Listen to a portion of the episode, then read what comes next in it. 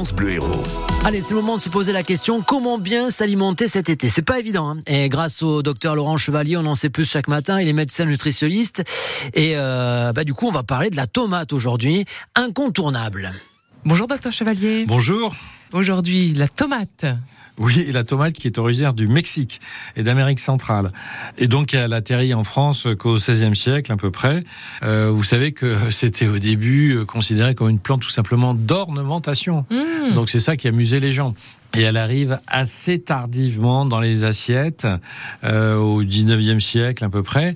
Et en Angleterre, quand ils sont mis à consommer des tomates, ils ont consommé très tardivement des tomates au début du 20e siècle. Ils les faisaient bouillir. Ils pensaient que ça enlevait potentiellement la toxicité. La tomate n'est absolument pas du tout un produit toxique, mais c'est sa couleur rouge vif euh, qui les inquiétait un peu. On a longtemps vu euh, des tomates toutes rondes, toutes belles, toutes symétriques, etc. rouges.